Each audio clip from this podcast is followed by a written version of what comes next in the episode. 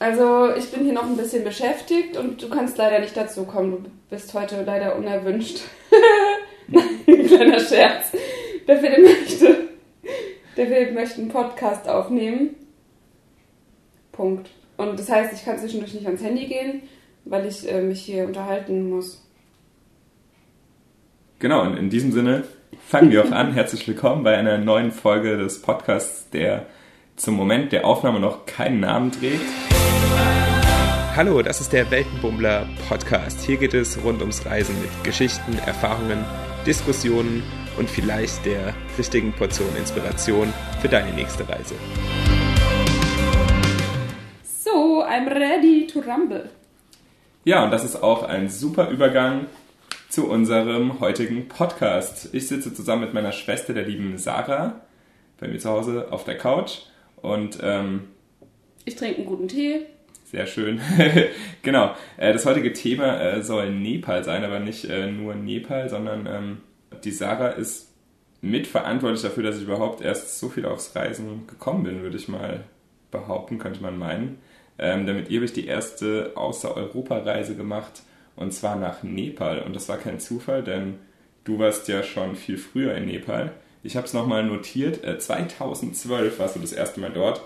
Ähm, und bist da mit einem Uni-Projekt, glaube ich, hingegangen. Das ist richtig. Ich habe äh, soziale Arbeit studiert und musste ein Fremdpraktikum machen für drei Monate und habe entschieden, ich gehe ins Ausland. Und äh, nicht irgendwohin, sondern nach Nepal. Ähm, ja, vielleicht, äh, was ich immer spannend finde, gerade wenn man äh, in so eine ganz andere Kultur geht, du warst vorher auch noch nicht in Asien. Ähm, was war denn, als du da angekommen bist, dein erster Eindruck oder so? Oder was, also ich selber hatte mega den Kulturschock, aber wie würdest du das beschreiben? Kulturschock ist das, ähm, ist das beste Wort dafür. Es war, ähm, ja, wie jetzt, ich, bin, ich war sprachlos. Ich hatte erstmal keine Worte, ich war völlig überfordert. Es waren etliche Leute um einen rum, die das Gepäck haben wollten, die einen zugequatscht haben und natürlich nicht unbedingt auf Englisch, sondern auf allen möglichen Sprachen. Und jeder wollte, wollte irgendwas von einem. Und wir wollten einfach nur in Ruhe gelassen werden und erstmal ankommen und die richtigen Leute finden, die ein Schild hatten mit unserem Namen. Ja, immerhin gab es jemanden mit einem Schild. Ja, aber erst zehn Minuten später. Es war sehr, sehr schwierig. Die mussten sich erst durchkämpfen. So ist es. Ja, spannend. Und du warst auch ähm, direkt bei einer Gastmutter Genau. untergekommen und äh, bist ja, also hast dann eigentlich auch direkt so ein bisschen, äh, jetzt nicht direkt im Touristenviertel gewohnt, sondern hast, bist eigentlich direkt eingetaucht, so in den Alltag auch, oder? Das war das richtig Schöne dran. Wir haben bei einer Gastfamilie gelebt, die ähm, selbst auch mal in Deutschland studiert hat. Das heißt, sie konnte Deutsch sprechen. Das war für uns sehr hilfreich, in die Kultur reinzukommen, zum, also wegen der Sprache allein schon.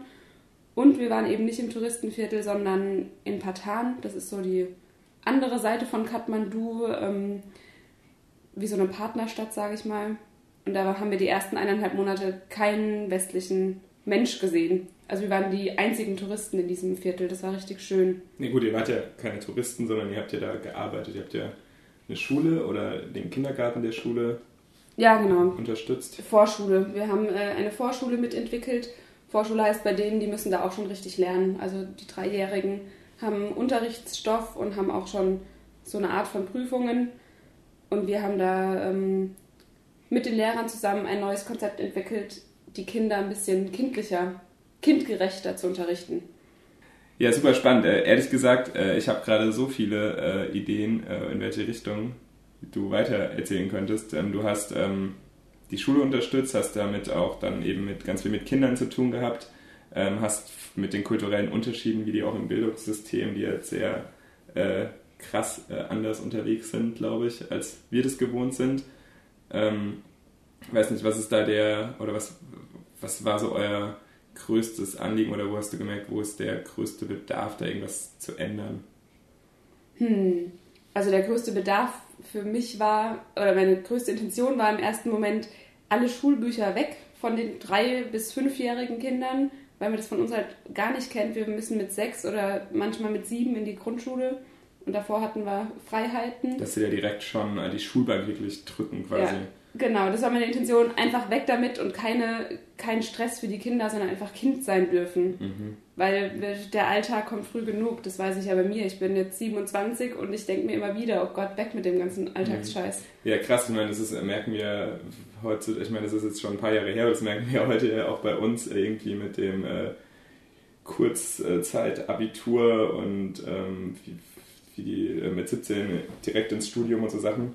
Äh, und da ist es eigentlich noch krasser, dass sie schon ja. mit, äh, als wirklich als Kind, Kind äh, da in die Schule gehen. Ähm, das Coole ist, äh, wir waren zwei Jahre später, waren wir dann zusammen in äh, Nepal. Da hatte ich, mhm. Äh, ja, durfte ich mit. Habe ich dich mitgenommen? Genau. Wie lange warst du das erste Mal dort? Vier Monate? Nee, ich war drei Monate. Drei Monate, genau. Ich war dann drei Wochen dort und habe eher so ein, eher so den touristischen Ding gemacht. Also ich, wir waren zwar wieder bei deiner Gastmutter, was ich auch super ja. spannend fand.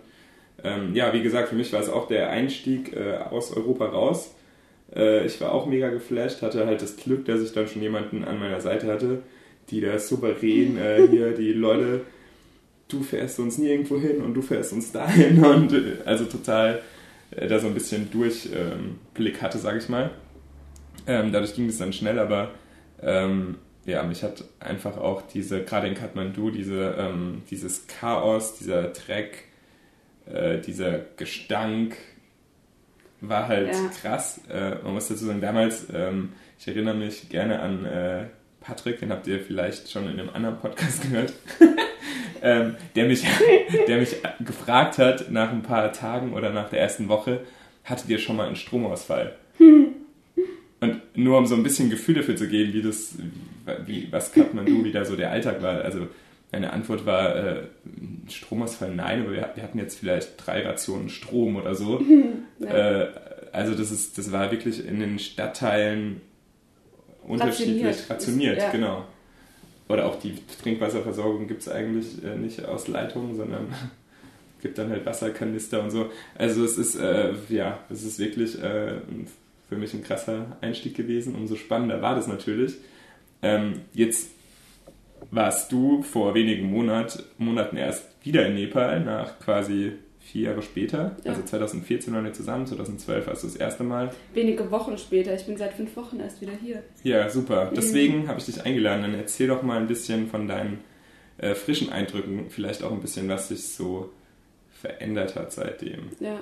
Also ich hatte diesmal zwei gemischte Gefühle. Ich hatte zum einen riesen Vorfreude, wieder hinzugehen aber auch ganz schön Angst, weil 2015 das riesen Erdbeben war in Nepal und ich echt Angst hatte, wie wird Nepal aussehen, wie werden die, sich die Menschen verhalten, wie werden die Orte sein, die ich schon gesehen habe. Und ich war positiv überrascht. Ähm, es war natürlich viel zerstört, aber die Menschen also waren... Also immer noch, man muss sagen, es ist ja auch schon drei Jahre klar, her, das Erdbeben. Richtig, 2015 war es. Es war immer noch viel zerstört, aber es war eine gewisse Ordnung in der Unordnung. Die mhm. Steine waren halt nicht mehr zerstreut rumgelegen, sondern die kaputten Sachen wurden aufgestapelt und irgendwie sortiert. Also es war zu sehen, dass die Leute sich bemühen, das alles wieder schön zu machen und also für sich, für sich selbst, aber auch für klar für den Tourismus, der ist dort recht wichtig. Klar, ja. Das Land lebt vom Tourismus ähm, die sind froh um jeden, der kommt und es dann unterstützt. Und ja, was noch viel schöner zu sehen war, dass die Menschen die Lebensfreude oder den guten, ja, die guten Gefühle beibehalten haben. Die haben viel Schreckliches erlebt und trotzdem strahlen die so eine Gelassenheit und Ruhe und Selbstzufriedenheit aus. Das war richtig schön zu sehen.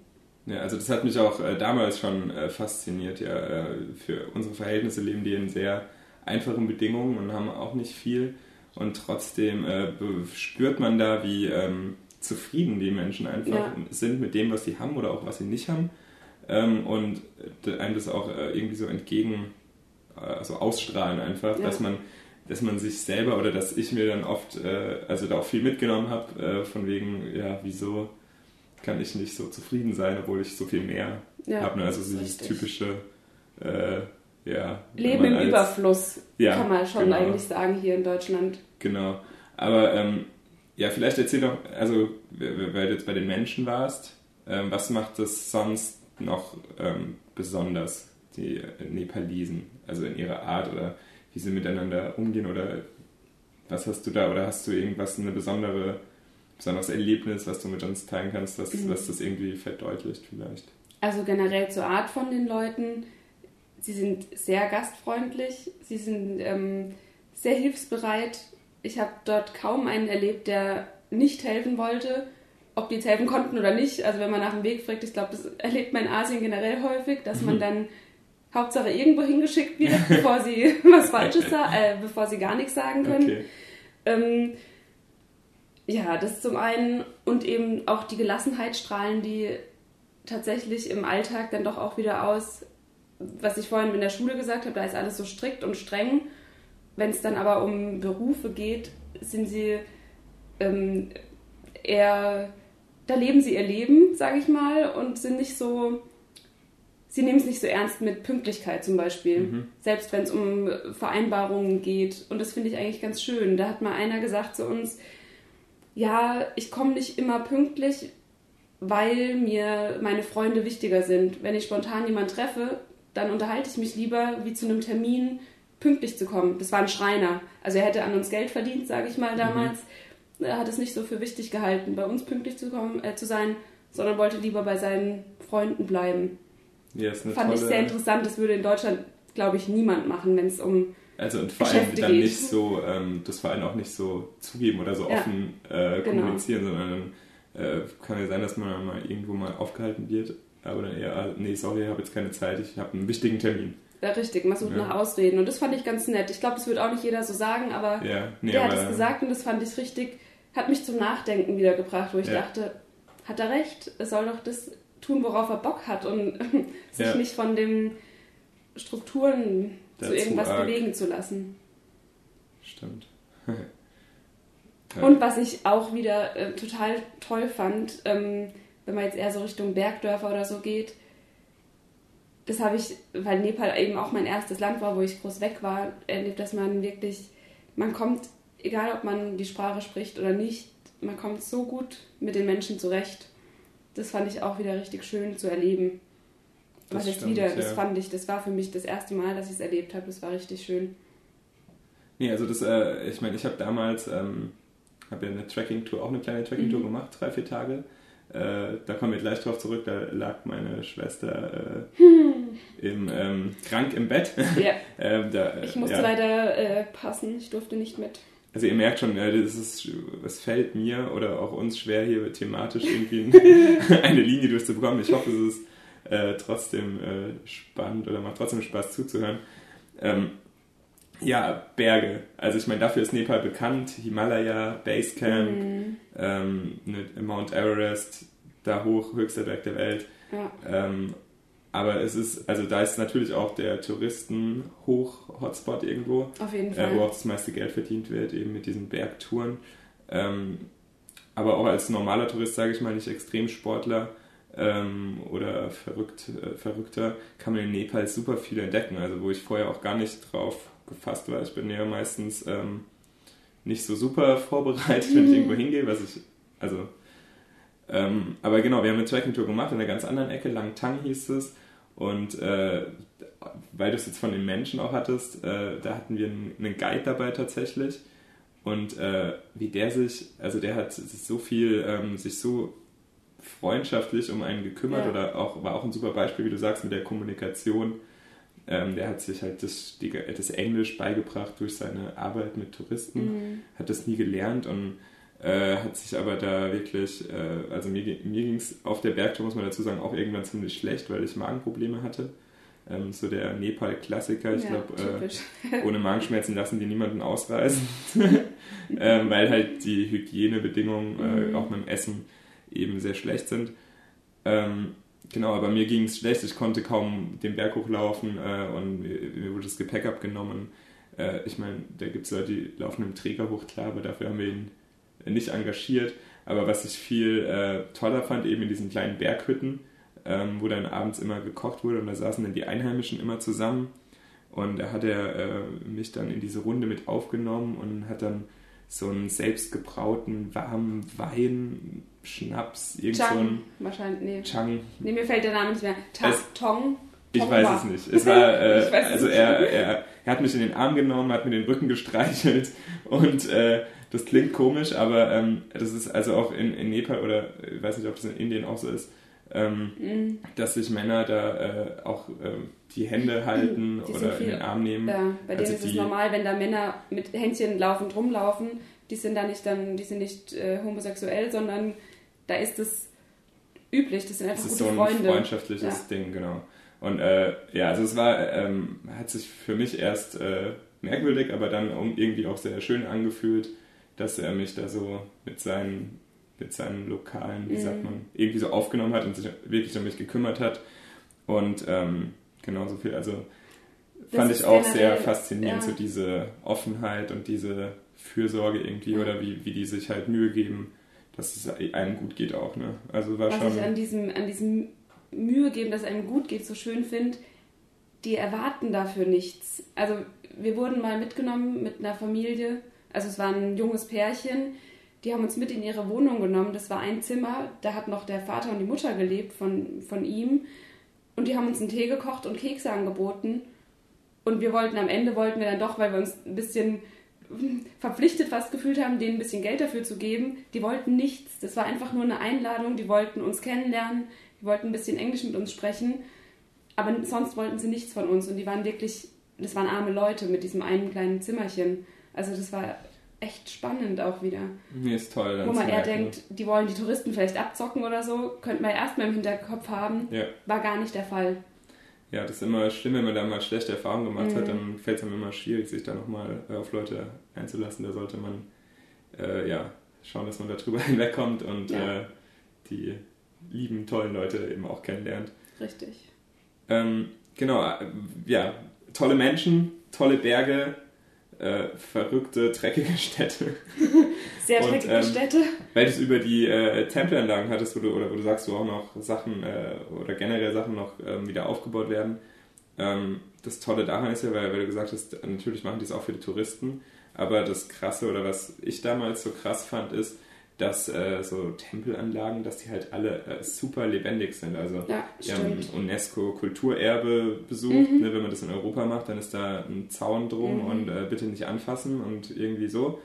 Und äh, in Kathmandu oder im Kathmandu Valley in Nepal, da Überall. sind das alles ja. lebendige, äh, heilige Städte, ja. Treffpunkte des Lebens, des Alltags die Kinder klettern darauf rum, da werden Blumen verkauft und ja. es ist, äh, also das fand ich super. Ich bin normal niemand, der unbedingt ins Museum geht oder ich bin ja. auch bei der Akropolis nicht äh, reingelaufen, sondern habe da von draußen mein Selfie gemacht. Aber in Nepal hat das so viel Spaß gemacht, so das, weil, weil es sich alles so authentisch, also es ist halt einfach, ja. man kann sich wirklich vorstellen, wie das halt früher, oder es war halt immer schon so und es Richtig. ist halt einfach lebendig. Also An den Tempeln, da wird zum einen eben gebetet, meditiert, aber auch Sport gemacht. Die Leute kommen dort morgens hin, Teilweise muss man viele Treppen laufen dorthin, die joggen da hoch, machen oben cool. ein bisschen Yoga oder ja. Tai Chi oder sonst was und dann meditieren sie und laufen wieder runter. Das ist denen ihr meistens morgendliches Ritual, weil ab mittags kommen dann eben doch die Touristen. Ja. Aber ich war mit meiner Gastmutter einmal dort, wir sind um ja, Viertel nach fünf mussten wir los, oh sind dann mit dem Tuk-Tuk gestartet ähm, und sind dann noch eine Viertelstunde hingelaufen ja, sie hat dann auch erstmal meditiert. Ich habe einer Musikgruppe zugehört, die da auch nur morgens spielen. Das heißt, der normale Tourist kriegt das eigentlich nicht mit, wenn er da keine Insider hat. Ja. Sage ich mal. Ah ja, cool, die haben dann da für sich Musik gemacht oder genau. geübt oder so.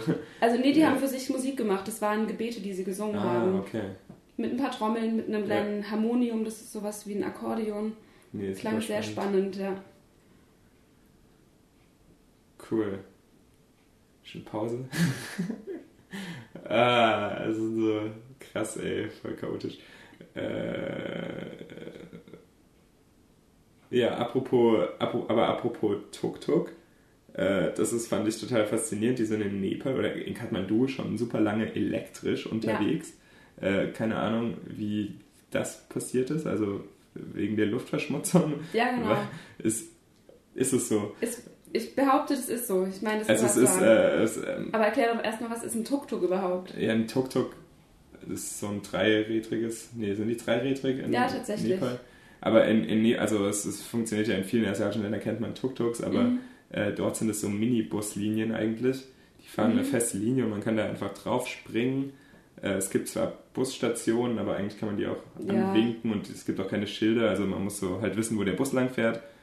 Äh, wenn man aussteigen will, dann klopft man gegen die Decke und dann hält er einfach an. Und äh, also es äh, ja, ist eine ganz praktische äh, Variante, um da tagsüber rumzufahren. Ich glaube, nachts ja. stellen Sobald es dunkel wird, ist fertig. Betrieb dann ein, ne? Ja. Genau, aber ähm, ja, ich, Abenteuer Kathmandu, die Straßen, äh, also ich erinnere mich an äh, Schlaglöcher des Todes, ja, wo man zweimal runterfallen kann, also weiß ich nicht, ins ja. Nirgendwo fällt. Ähm, Straßenhunde, viele Straßenhunde. Und dann ist es so, also weil, weil wir von Elektro-Tuk-Tuks reden, wegen der Luftverschmutzung. Ich erinnere mich, wir sind mit, äh, mit so Stoffstaubmasken mhm. rumgelaufen. Und äh, wenn wir abends heimgekommen sind und die äh, Nase geputzt haben, ja, dann war, war das schwarz. Ja. Komplett. Wie, wie, hat sich das verändert? Das ist auch vielleicht ein interessanter Also Punkt. ich war jetzt zu einer anderen Jahreszeit dort. Das war ah, okay. nach der Regenzeit. Das heißt, es war alles noch nicht so trocken. Mhm. Dadurch war der Staub, der hochgewirbelt wurde, war nicht mehr, also war nicht ganz so heftig, wie als wir ja. dort waren. Aber die Verschmutzung von den Autos, vom Verkehr war, war genauso. Ja, also ganze LKWs und Busse ja. sind ja. Äh, aber gut, da gibt es keinen Feinstaub, da gibt es gröbsten. Ja, da gibt es richtig groben Staub. Was da rausgepustet wird, ist nicht, nicht mehr feierlich. ja, witzig. Aber was auch spannend war, ich war, ich kam dort an ähm, am Flughafen und es war erstmal gar nichts los diesmal. Aha. Wo ich auch dachte, huch, was ist denn jetzt los?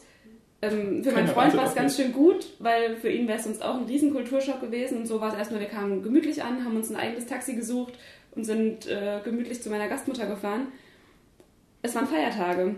Die ganzen Leute oder die, ah, sagen wir mal, ein Großteil der Leute, die nach Kathmandu gezogen sind, sind zurück in ihre Bergdörfer, sind zu den Familien gefahren und Kathmandu war wie ausgestorben. Viele Läden hatten geschlossen, es war kaum Verkehr auf den Straßen, es war richtig ruhig. Es war das klingt cool, gerade wenn man so ankommt, ja. äh, dann kann man das erstmal so ein bisschen... Eine komplett andere Erfahrung für mich. Ja.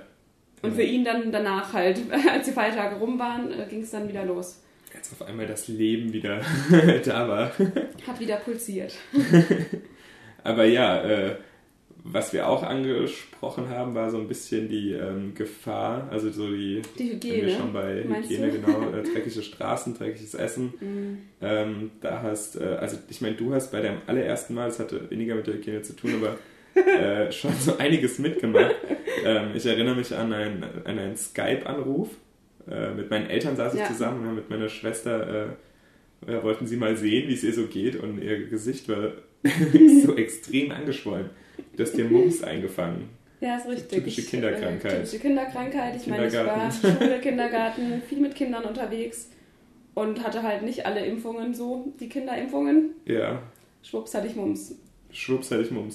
Und äh, wie war da, also wie das behandelt oder was hast du da irgendwie dann, warst du beim Arzt oder so, hast du dann da auch Erfahrungen? Ich war damals beim Kinderarzt tatsächlich. Ach, ähm, ja, in der Schule direkt mit den Kindern. meine Gastmutter war, wie gesagt, in Deutschland, hat hier studiert, ähm, sie hat sehr viel mit Medizin zu tun. Ihr Mann war Doktor, okay. auch in Deutschland studiert. Und die haben mich zu einem Arzt gebracht, der tatsächlich auch ein bisschen Deutsch äh, sprechen konnte. Herr Mums aber, konnte sagen. richtig, er konnte sagen, was ich habe. Aber allein das, das Arztzimmer oder so, das, da an Desinfektionsmittel war da überhaupt nicht zu denken. Okay. Es war innen drin nichts sauber, es war irgendwo Essen rumgestanden. Also ich war froh, dass ich nicht in ein Krankenhaus musste. Okay. Mein, äh, während ihr auf der Trekkingtour wart, hatte ich das schöne Erlebnis, dass mein, mein Gastbruder, der jetzt mit, auch Medizin studiert, äh, gesagt hat, wenn ich noch einen Tag länger krank bin und nichts zu mir nehmen kann, weil alles sofort wieder rauskommt, ja. vorne und hinten, äh. muss ich ins Krankenhaus einen Bluttest und einen Stuhltest abgeben. Mhm. Und ich habe gesagt, ich gehe auf keinen Fall dorthin, unter keinen Umständen gebe ich irgendeiner Nadel dort Blut, weil okay, ich echt Angst jetzt, hatte. Okay, aber, aber wir, also im Krankenhaus haben wir ja noch nicht gesehen. Also ich denke mal, gerade in Kathmandu wird man wahrscheinlich, also nur um es jetzt nicht zu, aber äh, natürlich. Die Versorgung das, dort ist schon okay. Also ähm, er man versucht ja es zu dort, ne? vermeiden. Ich, also genau so ein Arztzimmer ist zwar jetzt spannend, das zu erzählen, aber äh, da verzichtet man gerne drauf, wenn man da das dem entkommt. Ja, du warst, äh, ich erinnere mich, als du dann nach der ersten Nacht da irgendwie nicht geschlafen hast, weil du die ganze Zeit auf dem Klo saßt, oder Vorklo, wie auch immer. Geht auch noch ein bisschen ins Detail. so wir die haben, Frage. Wir haben noch eine Sounddatei, die wir euch einspielen können. Nein, also äh, und am ich glaube, nachts noch äh, hat mich dann eben dein äh, Gastbruder, hast du ihn genannt? Siris. Das ist der Siris. Genau, Siris. Dr. Siris. Dr. Siris mittlerweile. äh, hat mich dann damals, okay, wir müssen Medikamente holen. Mhm. Äh, sind wir zusammen zur Apotheke und das war halt, wie gesagt, Strom, äh, Mangelware. Das heißt, stockfinster durch so eine Stadt ist also als Europäer auch super ungewohnt und irgendwie so ein bisschen gruselig, mhm. würde ich, also ja, weil man einfach nicht gewohnt ist, so im Dunkeln durch eine Stadt zu laufen. Und dann äh, kombiniert mit diesen Schlaglöchern, ähm, kämpfenden Straßenhunden, weil die nachts ja. halt wirklich aktiv werden und also Menschen eigentlich, also lassen die in Ruhe, ja. die haben halt untereinander so ihre Revierkämpfe und ich bin auch kein Hundefan, also für mich war es wirklich so, ich bin da mit dem Siris dann lang und aufgepasst, nirgendwo reinzutreten. Und dann äh, das Highlight, die Apotheke, ja. Also mhm.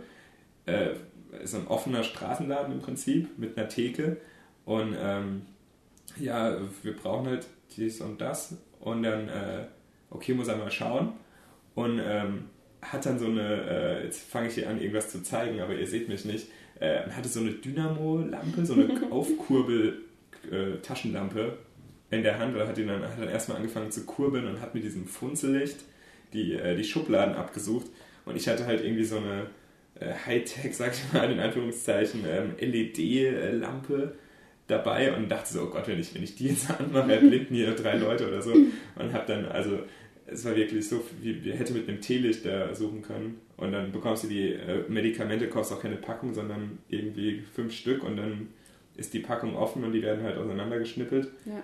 Äh, und so bekommt man die dann. Aber also, ja, das sind so diese. Reine Bedarfsmedizin. Reine Be ja, super. Wird nichts weggeworfen, nichts verschwendet, sondern das, was du brauchst. Ja, genau, wir sind dann äh, mangels Zeit, also meine damalige Freundin war noch dabei, zu dritt waren wir unterwegs. Äh, wir sind dann zu zweit in die Berge und haben meine Schwester dann in guten Händen äh, zurückgelassen. Ich war gut versorgt. So. Meine Gastmutter wollte mir erstmal eine Suppe aus einem Hähnchenfuß kochen, dass es mir wieder gut geht. Also so das Typische, was eigentlich bei unserer Oma ist, ist halt auch die Hähnchensuppe ja, und bei ihr ist es halt der Hähnchenfuß. Ja, also wird nur der Hähnchenfuß ja. ausgekocht. Ja, ist doch super. Ähm, genau, aber ja, also selbst darüber können wir äh, lachen, um so wieder zum Positiven zu kommen. Äh, wir waren bei der Vielseitigkeit. Also ja. wir haben tolle Berge, wir haben tolle Menschen, wir haben tolle äh, Lebensmittelkrankheiten. Ja. Wobei ich dazu sagen muss, das Essen ist super, super lecker. Das also, Essen ist fantastisch. Es, ist, äh, es macht super viel Spaß. Ich muss sagen, ich habe mich damals ein bisschen geziert so vor dem ganz harten äh, Streetfood. Wobei also ich sagen muss, das ist, das ist das Allerbeste. Das und da kriegt man, also ich mittlerweile weiß, bin ich da ja. d'accord. Aber äh, ich, ich habe damals noch viel äh, westliche Sachen bestellt. Du warst halt sehr, sehr vorsichtig. Noch. Und vorsichtig war ich auch, genau. Aber was, was das Spannende war, äh, also wenn du da eine Spaghetti Carbonara bestellt hast, dann hast du halt Nudeln bekommen mit ähm, Büffelfleisch und irgendwie so eine Art Sahne, das war wahrscheinlich gar keine Sahne, ja. aber halt Käse und dann aber so ganz, und dann auch irgendwelche ausgefallenen asiatischen Gemüsesachen drauf. Ja. Also es war immer sehr, sehr kreativ und generell sind die beim Oder Pizza, die war gedämpft über Wasserdampf ja, anstatt so gebacken im, im, Backofen. Ja, wir haben, ja. wir haben gerade keinen Strom, können wir euch die Pizza dampfgaren? Und dann ist es so, äh, okay. wenn ihr das könnt, dann könnt ihr das gerne tun, ja. Und dann aber auch mit Sojasprossen auf der Pizza und so. Das ist auch noch zum Thema Menschen, diese Spontanität. Die ja. nehmen halt so, die nehmen es so, wie es kommt. Ja. Der Tag kommt, wie er kommt. Das hat auch ein bisschen mit, der, mit den Religionen dort zu tun. Die nehmen an, wie es halt geschieht. Und das ist okay so. Das akzeptieren die so und ja, dann ist das es auch okay so. Und dann fühlen sie sich, also dann fügen die sich dem und machen das Beste draus. Und die sind nicht so, die beschweren sich nicht über das, was passiert. Ja, er muss, also äh, ich, bin, ich bin immer noch beim Kochen schon wieder. Äh, ja, hier gerade in, den, in den Bergdörfern, ja, ja. wo die halt, äh, wenn du da jetzt so eine Tracking-Tour machst, da gibt es dann immer kleine Unterkünfte und kleine Hütten oder Dörfer. Da wird alles hochgetragen. Da mhm. gibt es keine Straße, gibt es äh, Hubschrauber ist zu teuer. Die tragen das hoch, ich glaube bis zu 100 Kilo haben die an ihrem Kopf hängen und tragen das so Rücken, Kopf irgendwie. Ja, 100 ist schon arg, aber 50 mindestens. Also 50 nee, also 100 ist schon Fall. das absolute Maximum, ne? wenn dann irgendwie Stahlträger oder ein Ofen, darauf wollte ich hinaus. Ne? Ja. Die haben so kleine, also eigentlich haben die überall kleine, entweder Ton oder so einen kleinen Stahlofen und äh, da kochen die alles drauf. Also Ja. wirklich, es ist äh, egal, was du willst. Und wenn die dir eine Pizza da drauf backen, ähm, verrückt. Und dann halt Und auch für faszinierend, 20, 30 Leute, weil Ja. so ein Gasthäuschen kann Genau, auch mal ja. voll sein. Und trotzdem kriegt jeder sein Essen. Aber ja, wenn man dann zu Hause in seine Küche schaut und Ja. sich überlegt, man hat für äh, jede Gemüsesorte ein Spezialschneidgerät Ja. oder keine Ahnung, ähm, dann ist es schon, ja, ist man da schon beeindruckt auf jeden Fall. So, und jetzt zum äh, nächsten, äh, was noch toll ist in Nepal, weil da- das, damit habe ich am wenigsten gerechnet. Äh, Im Süden gibt es äh, super tolle Nationalparks mit Dschungel Stimmt. und äh, wilden Tieren. Und Ja. ähm, wie, heißt die Gegend? Chit, Chitwan. Chitwan. Cheat One. Genau, da sind wir, also ich habe tatsächlich so diese drei Wochen, eine Woche Stadt, eine Woche Berg, eine Woche Dschungel. Dschungel. Und es war auch cool so. Ja. Also ich war super. Du warst jetzt zuletzt auch wieder, ihr wart auch wieder im Dschungel, oder? Ja, tatsächlich. Ich war jetzt zum dritten Mal dort. Ich hätte es jetzt nicht nochmal gebraucht tatsächlich, aber es ist echt schön. es war wieder ein neues Erlebnis, weil wir Ja. waren diesmal einen kompletten Tag nur zu Fuß unterwegs, was richtig gruselig war, weil Ja. das Gras Meter hoch war, sechs Meter ungefähr, man konnte nichts Oh sehen. Gott. Und dort zu den wilden Tieren, es laufen halt Nashörner rum. Also man muss auch dazu sagen, dass wir äh, quasi bei der letzten Reise, wo wir zusammen unterwegs waren, auch schon mal so, einen Fuß, äh, so eine Fuß-Safari, mit, aber mit mehr Übersicht und auch Ja. nicht den ganzen Tag. Und da haben wir aber schon ein Nashorn aus äh, Sehr, sehr naher Nähe sehr, gesehen. nächster Nähe gesehen. Zu nah, auch für die Guides zu nah, die lediglich mit einem kleinen Stöckchen bewaffnet waren. Ja, ja, genau. Also es war lächerlich, dieser Stock. Ja, der hat, also Nashorn hat er nicht abgeschreckt. Nee. Aber äh, ja, wir reden schon wieder total äh, kreuz und quer, aber das ist nicht schlimm. Also damals haben wir, sind wir locker flockig da rumgelaufen Ja. und dachten so, yo, ist ja ganz cool. Ob wir was sehen oder mehr als ein Vogel oder so. genau, einen Vogel Und oder einen auf einmal um die Ecke stand halt dieses Nashorn so, Ja. ich weiß nicht, 50 Meter, also wir wollen jetzt nicht, ne, 50 Meter vielleicht. Gefühlt waren es zehn. Es war gefühlt schon super Ja, nah aber und es war auch natürlich nah. weiter. Und äh, wir standen dann wie angesteinert, das Nashorn auch, äh, haben uns haben das angeschaut und auf einmal hat sich das halt äh, zu uns hinbewegt. Und es war dann schon so ein Moment, wo dann das Herz in die Hose gefallen ist. Es war nämlich auf einer offenen Wiese. Also es waren nicht so viele Bäume in der Nähe, weil es hieß immer entweder kletter auf einen Baum oder Versteck dich Versteck halt irgendwo. dich. Ja. Naja. Ähm, wir haben uns versucht, auf einen Jeep zu retten, der dann vorbeigefahren ist, der abhauen wollte. der wollte einfach ohne uns weiterfahren. Und äh, ja, also ist es nichts passiert. Das Nashorn ist drei Schritte auf uns zugelaufen, äh, hat Und hat dann weitergegessen, also es war nicht hat- Ja, interessiert. das war alles gut. Und genau, jetzt warst du nochmal dort bei super hohem Gras. Das heißt, du könntest auf dieser Wiese einfach dagegen laufen können. Ist so fast. So also es Also gab einen Moment, da mussten wir echt eine Viertelstunde warten, weil wir ein Nashorn sehr, sehr laut schmatzen und grunzen hören haben. und unser Guide halt auch nicht sehen konnte, wo das Tier ist. Und er hat gesagt, okay, bleib dort. Es war pralle heiße Sonne, also wir sind echt fast eingegangen. Das Wasser war fast leer. Oh Gott. Wir standen dann hinter irgendwelchen Grashelmen so dicht reingeengt im Schatten, Ja, bis wir dieses Schmatzen nicht mehr gehört haben. Also bis es sich eventuell wegbewegt hat oder einfach geschlafen hat. Keine jetzt, Ahnung. jetzt könnte man sich ja vorstellen, das ist irgendwie so der Kollege von dem Guide gewesen, der da mit seinem Bluetooth-Lautsprecher so aus. Könnte man meinen. Nee, aber, aber- nee, die, die, denen ihr Ziel ist zum einen klar, dass wir sicher dort wieder rauskommen, Ja. aber die wollen einem auch was bieten. Ja, klar. Das, also die wollen einem auch was zeigen, was am Anfang ein bisschen anstrengend war. Wir haben zum Glück in der ersten Stunde gleich ein Nashorn gesehen, weil die waren immer, die haben untereinander rumtelefoniert unter den verschiedenen Gruppen Okay. und wir sind dann einmal schnurstracks zu der anderen Gruppe gerannt quasi. Das, ja, den Ja. ganzen Tag wäre ein bisschen anstrengend geworden. Okay. Ja, aber gut, so aber war es- echt schön. Sehr gut. ähm, wa- wa- was, was sieht man noch? Oder, oder weiß nicht, was können wir. Kann man sonst was vom. Also hast du dort auch ein bisschen Alltag mitbekommen, dann im Süden? Oder eigentlich hauptsächlich in den Städten, dass du irgendwie noch ein bisschen erzählen kannst, so von den Unterschieden in den Regionen, wie die Leute so ticken? Hm, Nee, also ich habe ja eigentlich nur in Kathmandu und äh, der Umgebung gewohnt, hatte dort mit Familien zu tun. Was spannend war, ich durfte mit auf eine Hochzeit. Oh, cool. Ähm, das ist mein. Tra Jeder ja. mein Traum, irgendwo bei einer Reise zufällig auf eine Hochzeit eingeladen zu werden. Also das war wirklich, es war, es war wunderschön. Es war der, die Nichte von meiner Gastmutter hat geheiratet. Es war, ja, in Nepal ist es noch teilweise so, bei konservativen Familien werden noch ähm, arrangierte Hochzeiten gemacht. Okay. Bei ihr war es so eine halb arrangierte Hochzeit, also die Aha. wurden über eine Partneragentur vermittelt. aber sie durften sich dann aussuchen, ob sie denjenigen wollen, den Partner. Also es, okay, es war Also aber auch nicht von den Eltern arrangiert, Ja, doch, die Partnervermittlung dann schon. Okay, also die Aber- Eltern engagieren quasi Parship. Genau, so kann man es damit die- sagen. Okay. Ähm, die Hochzeit an sich ging über mehrere Tage lang. Drei Tage waren wir dabei. Es waren ein Tag bei der Familie der Frau, ein Tag bei der Familie des Mannes und dann eine große Feier zusammen. Und äh, wir hatten halt eigentlich keine schicken Klamotten dabei, weil Kathmandu ist staubig und dreckig und wir wollten da jetzt nichts äh, Party machen oder so, war jetzt nicht unser Ziel dort. Ähm, geht auch gar nicht so gut. Jedenfalls hatten wir unsere Schulsari an. Ah, Also, ja. Sari, das ist dort eine Das ist typische so ein Tradition, das Kleid oder Tuch, das war Tuch. fünf Meter um seinen Körper wickelt. Und wir hatten halt das Schulgewand an, das heißt sehr einfach und wir wurden zwar von allen Seiten freudig angeschaut, weil sie sich gefreut haben, dass wir uns überhaupt irgendwie traditionell kleiden, aber im Endeffekt hatten die alle Glitzersteinchen und Strass überall und Ja. schöne Farben und wir waren halt, ja, sehr einfach angezogen. Ja, ist doch, ähm, ihr habt euch in Demut geübt, könnte man sagen. Das ist auch ein schönes äh, Zeichen, so ein schönes Symbol. Ja.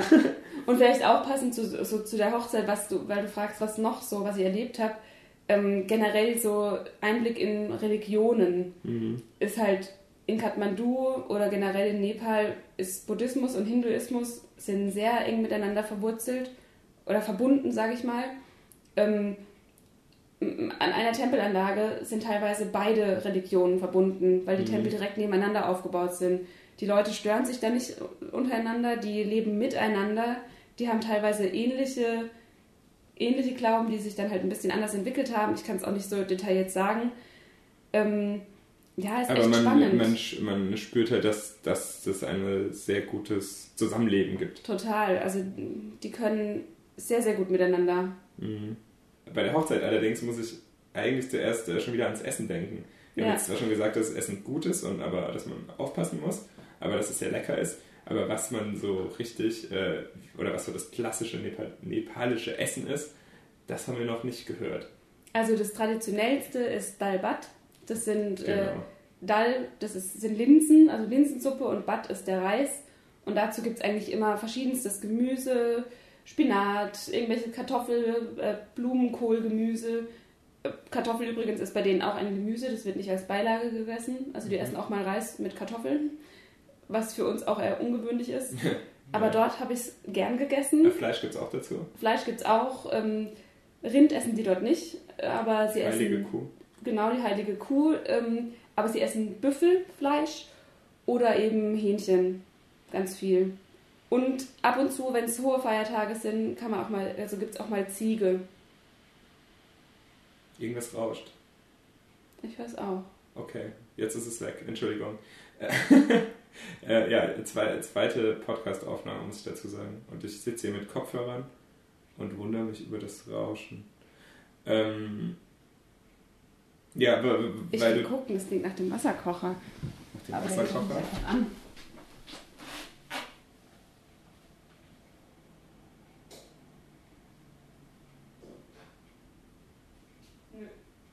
Nee. Macht die Kerze was? Nee.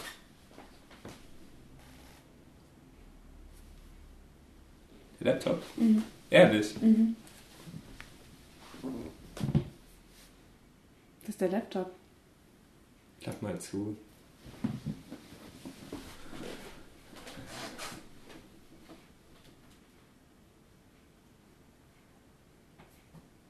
Ist er warm? Ja, aber jetzt nicht so heiß wie meine war. Ja, müssen wir Sorgen machen. Ähm, wo waren wir denn jetzt? Hochzeit. Achso, Dalbat. Dalbat. Genau, beim Fleisch waren wir gerade. Genau, damit, damit zurück äh, ins Studio, liebe Zuhörer. ähm, Dalbat, ja, äh, wo ich mich, oder wo man es gut, oder was, an was ich mich erinnere, ist, dass man am Dal immer erkennt, wie reich oder wie, oder je nachdem, Wie wohlhabend, wie wohlhabend ja. man ist, umso ähm, dicker ist diese Dalsuppe oder wird sogar zu einem Brei Genau. statt Suppe. Und da erinnere ich mich, wir haben deine Schule besucht Ja. äh, hatte ich das Glück, dass ich da auch mal reinschauen durfte. Und ähm, da haben wir mit den Kindern, beziehungsweise mit der Pause und mit den Lehrern zusammen den gegessen. Mhm. Und da gab es dann quasi das Kantinen-Dalbad und das war dann wirklich mehr Wasser. Also da hat man keine ganze Linse. Es war eigentlich grünes erkannt. Wasser, ja. Es war halt von Linsen gefärbtes Wasser. und äh, einmal wurden wir von einer Gastmutter eingeladen ja. und da gab es dann wirklich ähm, dickes Dahl, Linsen. ja, also wo man ja. Linsen erkannt hat und auch wirklich äh, sehr äh, ja, dick, flüssig oder dick. Und äh, dann gab es dazu aber auch noch reichhaltig Gemüse und eben ja. Fleisch, wie du gesagt hast. In der Schule genau. gab es wirklich nur Dahl und Reis. Und Gemüse. Gemüse gab es Gemüse gab's auch, aber okay. meistens auch nur für die Lehrer tatsächlich. Okay. Wobei, ja. Erzähl nichts Falsches. Weiß ich gerade nicht mehr, oh je. Ja, ist jetzt auch schon. Ist ja auch schon lange her. her. Ja. Ja. Vielleicht gab es auch noch. Ja. Okay. wie auch immer, was auch noch sehr lecker ist und wo ja, du ja auch besonders von, von schwärmst, sind Momos. Oh ja. Hm. Momos, es sind äh, gefüllte Teigtaschen. Also äh, in anderen asiatischen Ländern nennt man es halt Dumplings. Dumplings, Maultaschen. Englische, ja. Also, Maultaschen klingt so schwäbisch. Ja, aber, aber Tasches. Ja, Teigtaschen. genau, Teigtaschen gefüllt mit Gemüse oder auch mit Fleisch, je nachdem, worauf man halt Lust hat. Ich meine, generell ist es relativ nah an indischen oft auch, oder? Mhm. Vom, vom Essen her auf jeden Fall. Richtig, die haben auch ganz viele Currys und ähm, Fladenbrot, Sachen, scharfe Sachen, ganz viel Chilis. Überall kommen Chilis rein. Aber man kriegt, findet eigentlich immer was, was auch ohne scharf. Also so ging es mir zumindest, weil ich äh, nicht so der Scharfesser ja. bin. Ähm, Oder man sagt es halt dazu, wenn die einen verstehen. Ja. Ansonsten äh, vegetarisch kann man gut essen wahrscheinlich. Ja. ja, viele Leute ernähren sich dort auch vegetarisch, weil die einfach aus dem Hinduismus, viele mhm. Hindus essen gar kein Fleisch. Aber da auch ähm, bei den Kühen, viele essen auch einfach nur keine Kuh, weil die heilig ist. Das fand ich auch immer schön zu sehen, die Kühe, wie die da mitten über die Straße laufen. Die haben das beste Leben. Der Verkehr ist dort eigentlich richtig chaotisch. Die, die fahren auf einer zweispurigen Straße, fahren sie teilweise vierspurig. Aber dann, wenn eine Kuh kommt, machen sie alle Platz. Die hupen die Kuh auch nicht unbedingt an, außer sie ist wirklich komplett in irgendeinem Chaos. Dann hupen okay. sie doch mal. Aber die, die dürfen machen, was sie wollen. Das schönste Bild, das habe ich noch so im Kopf, ähm, eine Kuh mitten auf einem Fußballfeld. Die Jungs, die spielen da Fußball und kicken Ach. um die rum. Der eine Ball ist über die Kuh drüber geflogen, die lässt sich nicht beirren. Und die passen auf, dass der Kuh nichts passiert. Ja, also, gut, ich meine, die Kühe sind es halt, die äh, sind ja auch nicht dumm, die äh, wissen, ja. äh, die sind da umgestellt. Aber das ist ein echt cooles Bild, ja. Also Stell dir mal vor, so äh, nächste WM in, äh, in, Nepal, wenn wir mal die Kohle haben, hier die FIFA zu bestechen. Ja. Und dann im WM-Finale äh, Brasilien gegen eine Kuh. Keine Ahnung. Brasilien gegen eine Kuh. Nein, äh, oh lustig. ähm, sehr schön. Nee, aber sehr schön. Ich glaube, wir haben jetzt ganz viele Dinge übersprungen und hin und her äh, gedingselt. Ja, über Nepal, also mir wurde gesagt, bevor ich das erste Mal nach Nepal gegangen bin, entweder einmal Nepal, immer Nepal oder nie wieder. Also, oder du bist davon so abgeschreckt, dass du, dass du also nichts damit anfangen kannst. Lieb oder, man liebt oder hasst es so und, ungefähr. Ja, richtig. Und ich habe mich, wie ihr vielleicht ein bisschen raushört, ich habe mich total in Nepal verliebt. Deswegen war ich jetzt das dritte Mal dort. Und ich könnte Stunden weiterreden über Nepal. Aber, ja, ja, aber deswegen, jetzt fällt mir gar nichts nee, deswegen springen wir auch so hin und her, glaube ich. Weil es einfach viel zu viele, also viele, was heißt zu viele? Zu viele sind es nicht, sehr, sehr viele verschiedene Eindrücke gibt. Ja, das ist ja gerade das Spannende äh, in dem Fall. Also, ähm, ich weiß nicht, es hat sich halt, also was jetzt gerade cool ist, irgendwie, dass wir darüber reden können, was sich so geändert hat auch. Mhm. Ich habe, äh, was mir so im äh, Kopf geblieben ist, ist der öffentliche, öffentliche Transportmittel. Mhm. Da hatte ich so meine äh, Busfahrt des Grauens, aber gleichzeitig eine der Busfahrten, die mir am meisten auch positiv irgendwie, also ne, wie das halt so ist, äh, zwölf Stunden Busfahrt in die Berge eben ja. zu unserer Tracking-Tour ähm, auf einer Holzbank ohne Beinfreiheit, also wirklich keine Beinfreiheit. Die Leute sind alle ein bisschen kleiner. Und ähm, ich meine, wir waren froh, wir haben Sitzplätze gebucht, glaube ich mhm. sogar. Und äh, dieser Bus hält halt überall an. Ja. Es steigen überall Leute ein. Äh, es steigen Ziegen ein. Es klettern Leute aufs Dach. Ja. Also so wie man sich, also so, das ist mir mega, dieses Chaos mhm. äh, und aber auch, die helfen sich alle da hoch auf dem Bus und so und ähm, die Ziegen werden auf dem Dach angebunden. äh, irgendwann äh, saß ich da und, äh, und, mir hat eine junge Mutter sich da reingezwängt mit ihrem Kind auf dem Arm. Ja. Und dann hatte ich das Kind im Arm auf einmal, einfach nur, weil sie sich sonst nicht hätte festhalten können.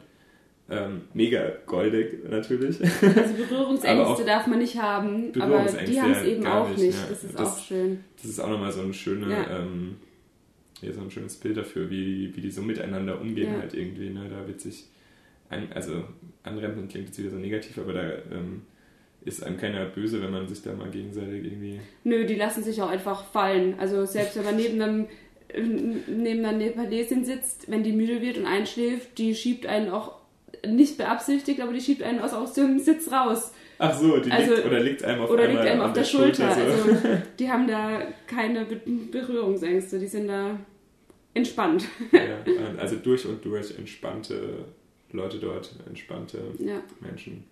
Aber weil du gerade auf Unterschiede hinaus wolltest, glaube ich. Ja. Ähm, genau, die weil Straßen das haben erste, sich tatsächlich ja. verändert. Also als wir dort waren, war eine riesen Baustelle. Ähm, die Ring Kathmandu Road, das ist so um Kathmandu rum, die ist komplett fertig jetzt. Äh, fast, es sind immer noch so einzelne Baustellen, aber die Straße ist richtig gut also jetzt. fertig heißt, es ist asphaltiert vor allem. Weil, ne? Ja, es ist asphaltiert und nicht mehr die Schlaglöcher so arg. Ja. Klar, in den kleinen Gassen, das sind immer noch viele Schlaglöcher aber auch die Straße zu den Bergen, die wurden ausgebaut. Mhm. Die sind jetzt etwas besser.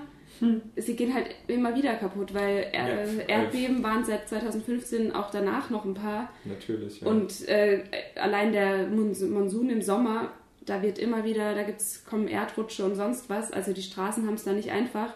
Aber es ist um einiges besser geworden. Und auch ein Unterschied, der Strom ähm, ist jetzt durchgehend da, zumindest in den Städten. Mhm ich, die erste Frage oder eine der ersten Fragen, die ich an meine Gastmutter gestellt habe, wie ist es denn mit dem Stromplan? Und sie hat mich ganz entgeistert angeschaut, weil sie gar nicht verstanden hat, was ich von ihr wollte, bis sie sich erinnert hat, dass ich das, das ja das, kennengelernt ja, ja. habe. Also für sie ist es jetzt normal, dass es Strom gibt. Sie hat jetzt auch Küchengeräte, die hatte sie vorher gar nicht, weil sie sie nie benutzen konnte. Ja, da merkt man auch, wie sich so der Alltag, wie schnell der sich ändert. Oder, Total, oder was jetzt ja. auch für dann jetzt für dich dann interessant ist, auch zu sehen, wie schnell oder was so Elektrizität, was ist dieses Selbstverständnis, dass wir immer Strom haben, ja. was das so ändert. Ja. Äh, also das hat ihr in der cool. Küche eine ganz andere Qualität gegeben, weil sie jetzt eine Induktionsplatte hat, eine kleine, ja. wo sie das Wasser halt innerhalb von Sekunden kocht und auf dem Gasherd dauert es halt doch ein bisschen länger und sie muss die Gasflasche herschleppen und sie ist mhm. auch schon eine alte Frau mittlerweile, kann sie nicht mehr. Sie muss das alles jemand anders machen lassen. Es bringt sowas schon ja, viel, den, wenn der Strom, der Strom da ist. trägt sich halt einfacher ins Haus. Richtig. Das ist, das ist richtig. ja, äh, super spannend, Sarah. Ähm, danke Bitte? für, äh, dass du das so äh, fröhlich mit uns geteilt hast. ähm, es sind bestimmt noch ganz viele Fragen äh, übrig geblieben oder ja, wie du sagst, wir könnten noch ein bisschen länger weiter erzählen, aber ich glaube, wir haben so einen schönen äh, rundum Einblick einfach mal gegeben äh, so eine Idee, was einen in Nepal erwarten kann, was in, in Nepal vor sechs Jahren hätte erwarten können. Ähm, ja, äh, wenn ihr noch Fragen habt oder irgendwas wissen wollt, ähm, schreibt gerne einen Kommentar auf der Webseite oder auf YouTube oder meldet euch per Instagram oder Snapchat. nee, keine Ahnung. Ähm, ja, lasst auf jeden Fall gerne Feedback da, lasst Fragen da. Die Sarah, äh, ich nötige meine Schwester, sie äh, zu beantworten, sofern ich das nicht selber kann. Und ähm, dann freue ich mich, wenn ihr das nächste Mal wieder einschaltet. Danke fürs Zuhören.